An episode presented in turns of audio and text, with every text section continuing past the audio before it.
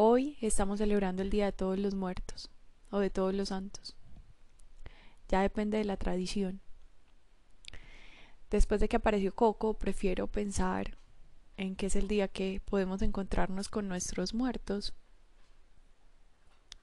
Aprender a, jugar requiere que conozcamos las reglas. Cuando no las conocemos, a veces nos embisten.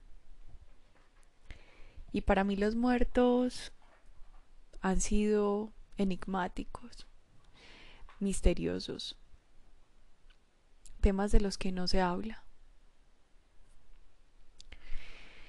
Y he estado leyendo, justo ayer encontré, de todas las cosas que tengo pendientes para leer, un documento de órdenes del amor de Joan Garriga, que es un español que ha trabajado con constelaciones familiares.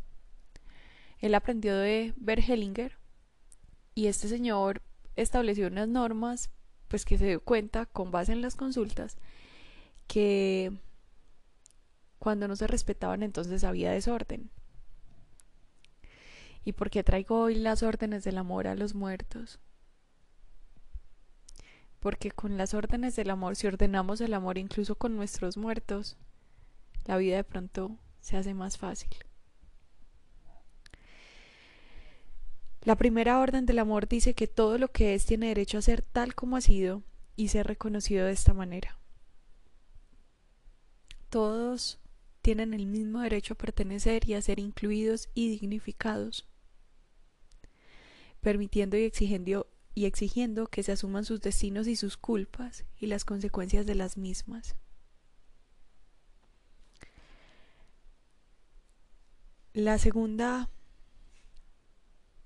regla de las órdenes del amor dice las personas están mejor cuando ocupan el lugar que les corresponde y no otro. Lo que traducido en sistemas familiares significa que los hijos sean hijos, los padres sean padres, que la pareja, que en la pareja ambos sean adultos, iguales en rango y caminen lado a lado. Y la tercera regla dice que debe haber un intercambio entre el dar y el recibir, lo cual riega y sostiene la vida de todos. Hay algo que me parece muy particular porque eh, ha sido una confrontación propia.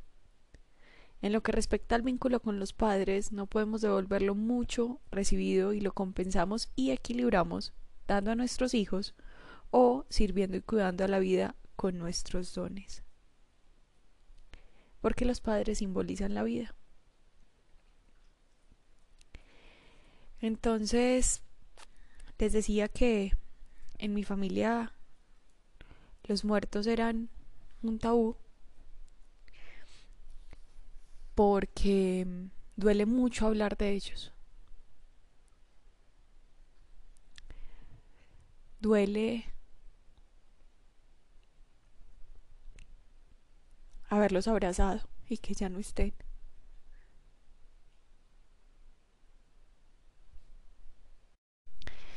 Pero entonces hoy desde la conciencia y comprendiendo que estas reglas existen por algo,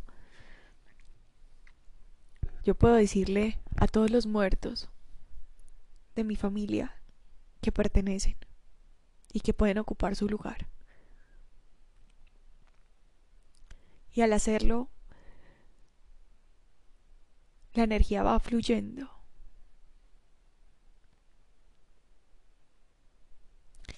Cuando no permitimos que alguien ocupe el lugar que le corresponde, entonces nos cargamos o lo culpamos.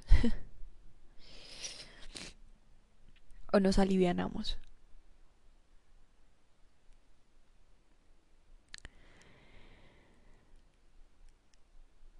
Las órdenes del amor nos invitan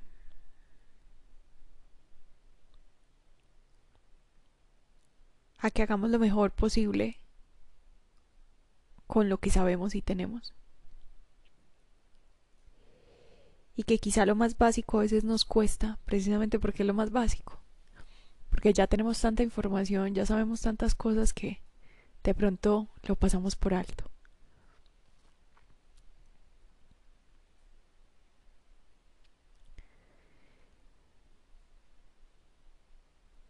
Yo siempre he querido honrar a mis muertos, a mi hermana Elizabeth, a mis abuelos.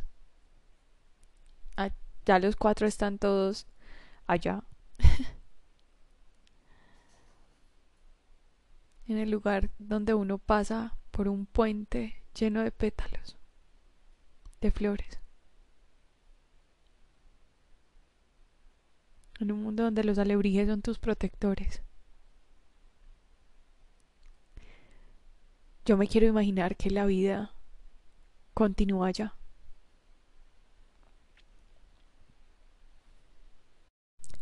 Y que por lo menos un día celebramos su presencia en nuestra vida. Porque no celebramos que no estén. Lo que celebramos es que tenemos pedacitos de ellos con nosotros. Este podcast quiero decirles que no lo hago solamente por compartirlo, por saber qué hay lo hago por escucharme. Porque a veces me hace falta tener esa voz consejera. Y creo que también puedo ser yo.